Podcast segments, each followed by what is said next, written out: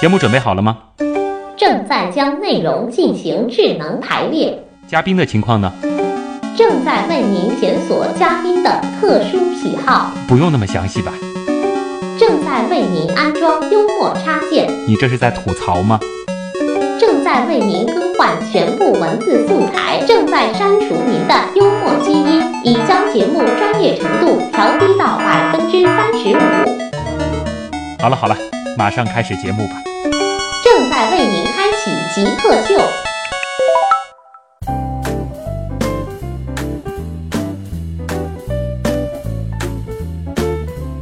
欢迎回到极客秀，我是因为天气原因错过了上海日全食，又因为工作原因错过了金星凌日的旭东。大家好，我是亲眼看过两次日全食、两次金星凌日的施伟。呃，今天做客极客秀的极客是上海市天文学会的副秘书长，同时呢是在上海天文馆、上海科技馆分馆建设指挥部工作的我们的施伟。呃其实施伟有一个这个平时朋友对你的昵称，对不对？叫水兄，嗯，这个来历是什么？来历其实是这样，大家看到我的这个名字会觉得很难写、很难念，是吧？对啊，对，所以呢，有的时候我就把自己这个名字简化一点，就是什么呢？施伟啊，这个拼音里面施伟水， 所以呢，我我起的网名就是 H 二 O 啊，那么哦叫着叫着大家就叫我水兄了，所以就喜欢叫你水兄啊。嗯 对对对那那接下来这个方便起见，就是也叫你水兄了、啊。 可以的。因为下半部分呢，可能更多的会和你有关啊。嗯其实你前面也会说到，就是你从小就喜欢上天文了，可能也是这个有母亲的引导。嗯那其实你后来的这一段成长经历，其实相比于很多的人来说，还是比较幸运的，尤其是喜欢天文的人，呃对，因为对你对其实，在很小的时候就接触了很专业的天文学的这种知识。小时候就小学里面，我其实就已经有印象，就是嗯我开始自己学学一些天文，其实也很简单，就是呃，我妈妈就把那个《十万个为什么》扔给我，嗯 然后我就去看。那么后来进了中学之后呢，因为这个我的中学它是天文特色啊，哦就是在浦东的上南中学，嗯到现在它还有那个天文台，还有学生社团啊，搞得非常好。在这里面呢，就是既接受了一些天文学的一些基础的一些教育，这个我觉得很重要，嗯为我后来都打下这个基础。那么另外呢，它还有很多的这种观测的机会，嗯，而且很重要的一点，呃，那段时间还接触了很多的科学家，嗯，那种大家，就是我们那个时候就是学校为我们请到的这个天文学的科学顾问啊，那都是了不得的。嗯，呃，领衔的人是中科院院士叶淑华女士。哇， 呃，然后还包括那个原来上海天文台的副台长万籁啊，嗯啊，这个流星雨的首席专家徐品信等等等等，嗯，就是他们都是为我们指导过，呃，甚至说是都是面对面都给我上过课的。所以在中学生的那个时代就接触了最顶级的天文学家。嗯对对对，这种震撼是会影响一生的。就关键是就是这些老科学家他带给我们的一些他对于科学的那些认知嗯啊，以及他对于整个呃就是人生观啊世界观的这样的一个塑造，对我来讲这个是呃非常非常难得的。嗯，大家回忆一下施伟今天的他的这个自我介绍的那个定语，其中是说过看过两次日全食。对，，嗯前面你也说了一次是在漠河，对，那漠河那次日全食其实讲起来已经是上个世纪的事情了，呃，是啊，那个是一九九七年，当时我是十四岁，十四岁的时候。嗯对，十四岁就是初二嘛。那个时候，整个上海我们有几个学校，呃，这个包括少年宫，我们是组成了一个观测团，嗯，然后我是观测团里面年纪最小的一哟个， 然后去到了漠河，大家都知道漠河在我们教科书上出现过，就是所谓中国的最北端对。虽然说是三月份，嗯，但是那个雪还没有化，还是很冷的冰啊，冰还没有化开。我们观测日食的当天。嗯，当地的气象的记录是零下四十二点五 度，而且我们也没有感觉到，就是那天其实我们凌晨是在户外，在嗯我们、我们在冰面上在看那个哈尔波普对，彗因为星。当时还有一个非常壮观的大彗星，哎，对对，嗯真的是非常的壮观，就是在那个非常黑暗的这种环境下，肉眼就可以看到那么一团这个彗星，这也是这个记忆深刻啊。嗯，所以说你说就是当我们还在想就是有生之年能不能看一次日全食的时候，嗯他在初中的时候就已经见过非常完美的日全食，同时还见了其实像海尔波普这样的大彗星，下次再能遇到这是呃，概这率比较低的事情。对它被称之为世纪大彗星啊。啊呃，其实你的这个个人兴趣，你刚才其实也说了，像是这个气象啊、飞机啊、无线电啊，这个爱好还挺多的。这些爱好是这个分别喜欢上的，还是说它彼此之间其实是有关联的？有一定的关啊联。比如说那个气象，其实就是当时在学校里面就是要观测，嗯然后发现电视、广播里面的那些气象的预报，它不能满足我们的要求。嗯，呃，有观变测的话，它可能就是要看，比如说，就是我我这个嗯云对吧？云量的变化，它的一个趋势是什么样？呃，有的时候可能还会有一些这个特别的，就比如说风啊等等、嗯啊，湿度啊，可能会要有这方面的一些要求的。所以为了这个就去自学了哎，。对对，然后就自学，还包括这个有的时候我们讲啊，哪哪天可能会他他他那个观测会比较理想啊，嗯对吧？光听那个气温，还包括那个就是就是我们讲这个什么多云啊、晴到多云啊这种东西已经不行了，就嗯我们就看就是说，呃，是为不是天文上对呃天文学天文上面啊用对天的要求是不一对样的对对对，就是说这个这个云，它比如说它到底是高层的云啊，还是低云，嗯对吧？然后那个这个风到底有多大？是不是在我们比如说那个后半夜，啊这个嗯云是不是可能会散开等等？那这个就是民用的嗯，我们是听不到的。嗯，所以就自己去学了对一下。对对呃所以飞机是因为跑到全国各地观测飞机做的比较多，飞喜机欢上的其吗 实也是受我。呃，父亲的影响啊哦，因为他是这个航空方面的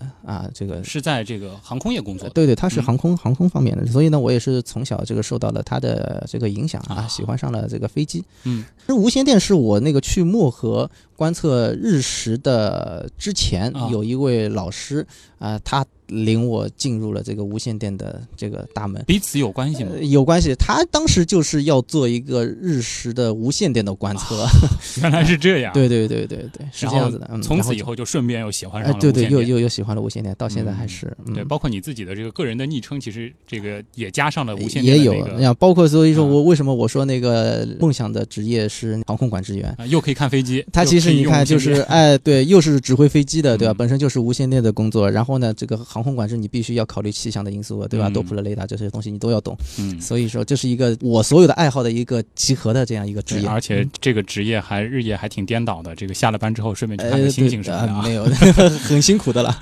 其实前面提到你从小这个嗯你的天文启蒙是《十万个为什么》，嗯，对，但是其实这边可以和大家说一下，施伟还参与编辑了最新版本的《十万个为什么》。啊，对，是，呃，就是我们新版的第六版的那个《十万个为什么》。其实说实话，这件事情对我个人来讲啊，嗯我还是挺自豪的，或也是，其实也一开始也没想到，嗯就是自己小时候就受到了他的影响，看着《十万个为什么》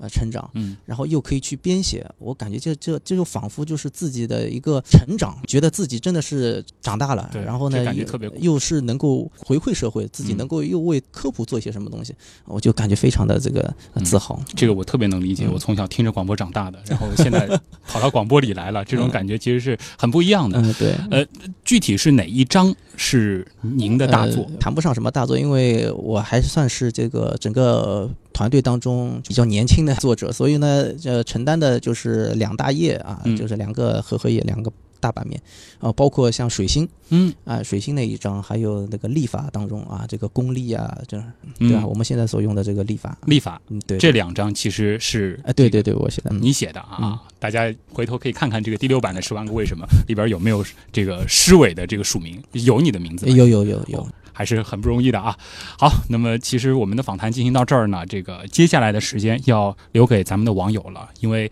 我们的网友其实对于天文的热情还是很高的。听说我们要再一次做和天文相关的极客秀的时候，呃，也是收到了许许多多的问题，我们就进入问题来了。问题来了，问题来了，问题来了。欢迎回来，这里是极客秀。今天做客我们极客秀的极客是上海市天文学会副秘书长，同时呢是在上海天文馆、上海科技馆分馆建设指挥部工作的施伟水兄啊。接下来就进入问题来了，首先我们一起来解答第一位网友四季道他提的这个问题：为什么星星看上去是彩色的？星星看上去是彩色的，其实我们肉眼看出去的星星啊，它那个颜色其实并不是特别的丰富，嗯当然了，有几颗恒星它还是会比较明显的，嗯比如说那个天蝎座的星宿二，嗯对吧？我们中国古代就把它叫做大火，嗯一听就知道它是红颜色的啊。再比如说那个猎户座的啊，嗯这个生锈四，它也是这个。红的啊嗯，它是本身就是红巨星嗯啊，就是说它恒星呢本身它是因为温度嗯高低不同，它会呈现出不同的这个颜色啊，的确是这个天上的星星它是各种颜色的，它本来的颜色就不一样。啊对是不一样。下一个问题是能吃的蛤蜊。他说：“关于黑洞的事情，我一直想不明白。既然光都逃不出来，那么我们如何才能够观测并且确认它的存在呢？这个问题呃还是蛮专业的， 啊，呃，就是黑洞啊，我们既然看不到，对吧？那么但是呢，我们可以通过看它的一些影响，嗯就是呃，我在那个前面一百秒当中我也提到了，就是相对论啊，还有这个引力场这个概念。嗯那么黑洞其实它是一个强大的一个引力场，那么我们可以通过比如说它旁边有其他的恒星绕着它转的这个轨迹，我们来嗯推算出啊，它们是绕着一个非常巨大质量的一个天体在哦运动。那么呃，这样子一个规模的，呃，它只剩下黑洞这一个可能性。嗯，再比如说，我们会通过那个其他的这个波段，我们可见光波段看不到，还可以通过其他的波段，比如说 X 射线波段、嗯红外波段，可以看到它其他波段的辐射啊，来判断它的这个存在嗯，啊。这个应该讲方法还是蛮多的，就是虽然不可能亲眼对，见到，间但接是的能方够法嗯，感受到它的存在。对对是的，转角遇到鬼。”嗯、这个名字 啊，呃，他说前段时间呢和几个同学啊、呃一起看见在天上有一颗星星突然变得很亮，嗯然后呢又慢慢变暗，然后就消失了。请问这是怎么回事儿？他问我是看到 UFO 了吗？呃，突然变亮又慢慢消失，呃，很有可能是看到的人造卫星。哦，啊、因为、呃、每天就是在日落后不久嗯或者日出前不久啊、总会有一段时间呢，我们可以看到这个人造卫星的反光，嗯也就是说它的那个太阳能电池板还有它的金属的表面会反射太阳光，那么它呢就会是从暗到亮，然后又这个慢慢消失。嗯啊，这样一个过程，比如说最亮的像一星，啊嗯，对吧？一星它是那个一通讯卫星，嗯啊，那么它的反射率比较高，那么它的闪光它往往会非常的亮，就是你可能你不经意间你就会被它所吸引到。啊，嗯然后就会觉得天空当中忽然亮了哎一下，对后面对又对暗了。对，当然还有一些其他的一些因素，像飞机，飞机嗯它有的时候它也会反射，正好是一个角度，嗯啊，记忆它的反射面比较大啊，嗯也会被我们所以说，其实会有很多的在天上出现的现象，让我们误认为是看到对 UFO 了。，对对对，嗯包括什么气球啊、风筝都都有可能。嗯，基本上都是反射太阳光。本本本，他问了这样一个问题。哎其实这个问题，呃，我当时自己也没想明白。他说，古代是如何观测天文的？其实我感觉他的重点是在后面，他想问的是这个浑仪和简仪的工作原理是什么？中国古代实际上更多的是天体测量，嗯它没有望远镜嘛，对不对？它只能做一些就是测量方面的，而且呢，它这种测量呢，往往是为了这个占星嗯啊、或者说是呃为这个判皇断一帝。下吉凶，哎，啊为他是来否微月服务宴的冲月了？哎 对，那么那个听众所提到的这个浑仪和简仪，它实际上就是一个什么呢？就是很多的这个这个圈儿嗯，组合在一起，变成了一个天体测量的这样一个仪器那。怎么用呢？怎么用呢？就是说它，大家可以就是想象一下，就是什么呢？嗯，我们的这个天体坐标啊，它实际上有不同的这个系统，比如说嗯我们以地平这个为系统的，我们把它叫做地平坐标。那么还有呢，就是说是像以这个太阳它的运行轨迹为标准的，我们把它叫做这个黄道坐标系。嗯，啊，等等的有很多，呃，等于说是每一个坐标系它都会有两个圈儿啊，两个哦大圆圈，然后呢，就可能就是有三个、四个组合在一起啊，非常复杂的一个这个这个测量的。那么嗯它这里面呢，就用这个什么呢？就是这个环呢，它是可以转动，嗯，那、中间有一根管子，就像望远镜一样的，它是一个孔，可以透过去，可以就我观看到察那。颗星，我就知对道它对，在什么可以位置观察那个星星，然后再转动那个这个圈儿，上面有刻度，你就可以知道它是多少度啊，就就相当于这所个以它人的是坐要标。呃钻到那个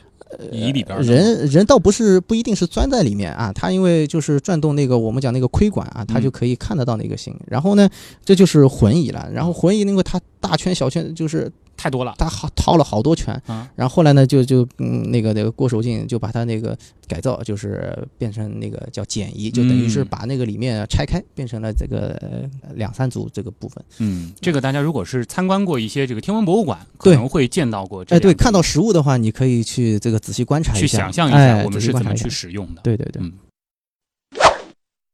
紫苏妈妈问啊，说这个能不能给大家推荐一下，就是近两年值得一看的天象啊？她还说了，就是能不能比如说不出上海、不出中国，或者是出国去看呢？近两年呢，对于比如说上海来讲的话，没有太特别的大天象，比如说、这个日食那是没机会了啊。 日食因为同一个地区的日全食啊，我们讲日全食，它要三百年才一次啊，所以没这个机会。下一次我们在国内看到日全食，要等到二零三四年，也不在上海，嗯对吧？那么包括月全食，正好是这两年正好都是那个比较少的那个时候。嗯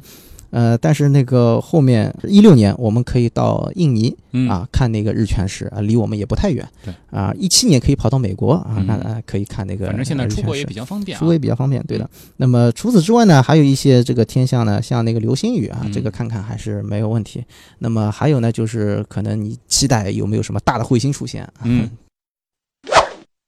熊猫做的圣斗士，他问的这个问题其实也挺实用的啊。嗯他说他国庆长假就准备去看星星，能给大家推荐几个上海或者是上海周边的比较理想的看星星的地方？啊，这个应该也还不哦少。其实就是，尤其是对公众来讲，就是你不要去太过苛求。嗯啊，只不过就是相对来讲暗一些的地方，嗯，那么当然我们也要考虑一些这个休闲旅游的这个因素，对吧？对比就如别说，光看星星，哎白天还对有的玩儿啊。那比如说像上海崇明，嗯对吧？然后包括像那个临港啊、金山啊啊、奉贤这个海边啊，这嗯都是可以的。再比如说那个周长三边角的呢？长三角地区的浙江舟山呀、嗯，对吧？安吉呀、啊，这些地方其实都是非常理想的。啊就。原则上就是避开那避开些城光市污染啊，嗯避开光污染，然后呢，你就是往那个就是山比较高的地方去海走，呃比较偏的，比较啊偏的偏的地地方方，对啊的当然注意安全啊，对这个对还是对得对给大家做一个提醒的，对嗯准备工作做得充分一些。工长药这个问题估计是出自于一个天文爱好者啊，嗯他，说能不能科普一些关于天文摄影方面的技巧，比如说需要有怎样的设备，如何拍流星、拍深空天体或者是星轨？呃，应该讲这个问题很大，也是比较复杂。简单地讲哎说说简呢单的讲一讲，就是拍天体啊，天空的这个，首先你是要有一个相机，它是可以进行长时间曝光的。嗯呃，一般曝光的就是十几、二十，甚至说是一分钟，这个都就是我们根据不同的目标啊，都可以来进行选择。所以相机的要求还是比较高。也不算太高，因为现在这种相机的话还是蛮多的，甚至现在连有手手机 都可以拍，对吧哎？那么，但是呢，就是你不同的这个作品呢，它的这个要求会不一样。比如说你要拍流星的话，你要采用这个高感光度，对吧？然后呢，如果你要拍深空天体，那你可能要配上那个星轨仪啊、赤道仪啊，能够让它去这个跟踪它，就是我们讲抵消地球自转带来的这嗯种影响啊、这个拍出来会比较好一些。那么星轨呢，可能你要拍啊、好多张照片，然后把它叠加起主来，要靠后期做嗯哎了后期其实包括深空什么，很多都是要靠后期。你可能拍一张照片，你几分钟啊，两三分钟，然后几张照片叠在一起啊，几百张放在一起的话，就相当于你累计曝光的这个嗯两个小时，那就呃非常可这些观了。还是得靠后期啊。对对不过好对在对现在其实这个相关的这个教大家这些嗯知识的渠道也比较多，对，没大错家，嗯，也可以去查一些这样的教程。对。还有就是设备当中，千万不要忘了像那个三脚架、嗯，这呃快门线，这些都是必备必的，不可这少的。对，这个可能这个大家初学者或者什么会遗忘啊，会嗯忽略掉，尤其是对吧快门线，哎，你对按快门的那一瞬间，你可能抖了，这个哎，出来的对东西对就对，不这好很重要。甚至说，我们讲这个三脚架要注意它的那个，既要考虑它的承重，又要嗯考虑它的稳定性啊，这些因素。喵星嗜睡者，他问啊，他说了解了一下嘉宾的故事，觉得挺佩服的。有那么多兴趣爱好，请问你还有其他的娱乐活动吗？娱乐活动，说实话，我娱乐活动基可本没能有可能也不是没有， 就是可能比如说与这个体育运动啊，啊。踢足球啊，呃，这个打斯诺克啊，这啊这个这个还是比较喜欢。那么可能看那个电视、电影啊这种娱乐节目，这个相对来讲是比较少。就基本上没有哎，嗯平时就在家里什么算算这个天体的轨道，呃，这倒不至于， 这倒不至于。哎，可能在家里面我看电视的话，看的比较多的像呃纪实类的啊啊、，新闻类的嗯啊、体育类的。凉拌小排汤问嗯：作为一个天天和宇宙打交道的人，你的世界观是怎么 样？哎呦，这个很大的一个问题这啊。个这个这个问题太大了啊！嗯应该讲我我觉得我很幸运啊，嗯就是说能够喜欢天文，能够结识那么多的这个呃科学家和爱好者。应该讲就是对于宇宙。对于人生的这个认识啊，有了一些这个别样的看法，嗯就是什么呢？比如说，大家都喜欢拿望远镜去看星星什么的，我就觉得，呃，肉眼看繁星，这是最享受的。嗯因为什么呢？因为就仿佛整个宇宙就装在我的这个眼睛视野当中，嗯这样子一种感觉。然后呢，我就觉得就是，呃，宇宙带给人的一种感觉是什么呢？宽大无比。嗯看着看着天空的这个繁星，感觉自己的心胸也就宽广了；嗯看着看着这个静谧的星空，就整个人也就静下来了。嗯，嗯，这个是我觉得是天文带给我的这样的一种啊感对受。，看着看着，其他朋友想找你请他去美国看日全食，也就同意 了。下面一个问题啊，这估计是个女生啊，来自水果 cup，她说：“请问如何俘获一个喜欢天文的男孩子的芳心呢我觉得首先你要支持他，同时呢，带着一种崇敬的眼光看着他。？”就是当他要教你认星座的时候，一定要觉得非常感兴趣。 对， 呃，怎么说呢？就是感受他的那种乐趣吧。嗯可能有的有的是高冷的，我们讲的嗯这个其实很很很强很多嗯啊，也可以玩出很多的这个花样来。那么男孩子可能会更多的。注重就是呃，就是自己这样一些东西啊，能够得到大家的这个认可啊女孩子的认可、然后关注啊，嗯然后一些嗯、呃就是比如说这个观测计划，或者说是一些装备啊，要要买设备什么，你支持嗯就支持他。 懂了啊，基本上就是你得做一个这个，一个是好学生，得去多听 啊。另外呢，就是当他要去买那些啊什么两三万一台的望远镜的时候，支持他就行了， 呃是这样吗？呃，可能是吧。下一个问题来自小额头，他说：“我是一名高中生，也是一位天文爱好者。那如果说想要在学校成立一个天文社团的话，可以得到专业机构的支持吗？啊、可以，我们就是上海市天文学会啊，我嗯们本身我们是把那个科普放在一个非常重要的这个位置上，那么同时呢，我们也会对高校、中学天文社团，我们会进行一定的这个指导，嗯包括就是我们会有专业的天文学家，我们的这个指导老师可以到这个社团去指导活动啊，他直接联系天文学会就可以呃，了。没有问题，都可以的。然后也可以就是带领大家去我们的佘山，对吧？我们的这个天文台，嗯啊去参观啊，这个都可以，甚至说是我们可以带上我们的这个设备，嗯啊，他们如果没有设备，我们可以借给他们，那、在我们专业指导下来进行这个天文观测，嗯这个都可以。所以放心大胆的找天文学会来助。对对对， M 七八星人问啊，说普通人能够为人类的天文事业做哪些贡献呢？我我现在就是普通人啊，嗯 就是我们有很多这个观测，其实很多发现都是我们的爱好者发现的，哦，呃，天文当中其实不乏这种例子，嗯、嗯，包括就是发现什么小行星啊，这个彗星啊，对吧？星星就是嗯天空当中可能这个因为恒星啊有有个恒星突然之间变亮了啊，这嗯个被我们的爱好者发现，这都是有的。倒不是天文学家哎，对。才能发现的啊，对对对对，普通人也可以做得到，但是你可能你要有一定的这个基础，对不对？嗯啊，那么再比如说看流星雨，对吧？嗯观测流星这个之前我也介绍过，就是你可以把那个观测数据可以报给国际流行组织，嗯，那么它可以来进行预测，甚至可以来来为我们的这个航天啊，对吧？航天发射、啊、保驾护航等等，这些其实都是你不经意间你就为这个天文事业、为我们的整嗯个啊、科学的这个发展做贡献了。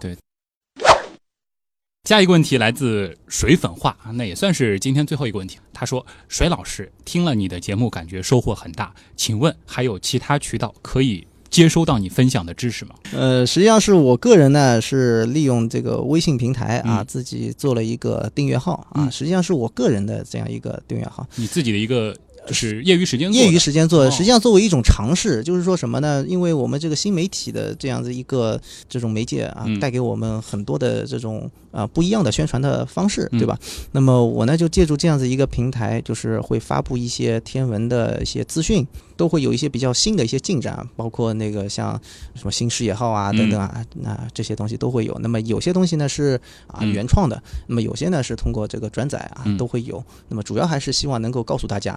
天文的这个世界离你并不遥远、嗯啊，它时时刻刻的正在发生。我们的认识的这个世界宇宙观，说不定就在这个这个一两天里面发生了一个巨大的变化，嗯，对吧？所以那大么家可以大家打可开以来微信公众号关注我的这啊个关注水订阅兄号的叫天文茶餐叫厅天。文茶餐厅啊名，字还是非常通俗的啊，大家呃可以去对这个关注一下。人家发私信你会回吗？会啊，嗯一定会回啊、会会会好，那有这个保证，那么我们也就放心了。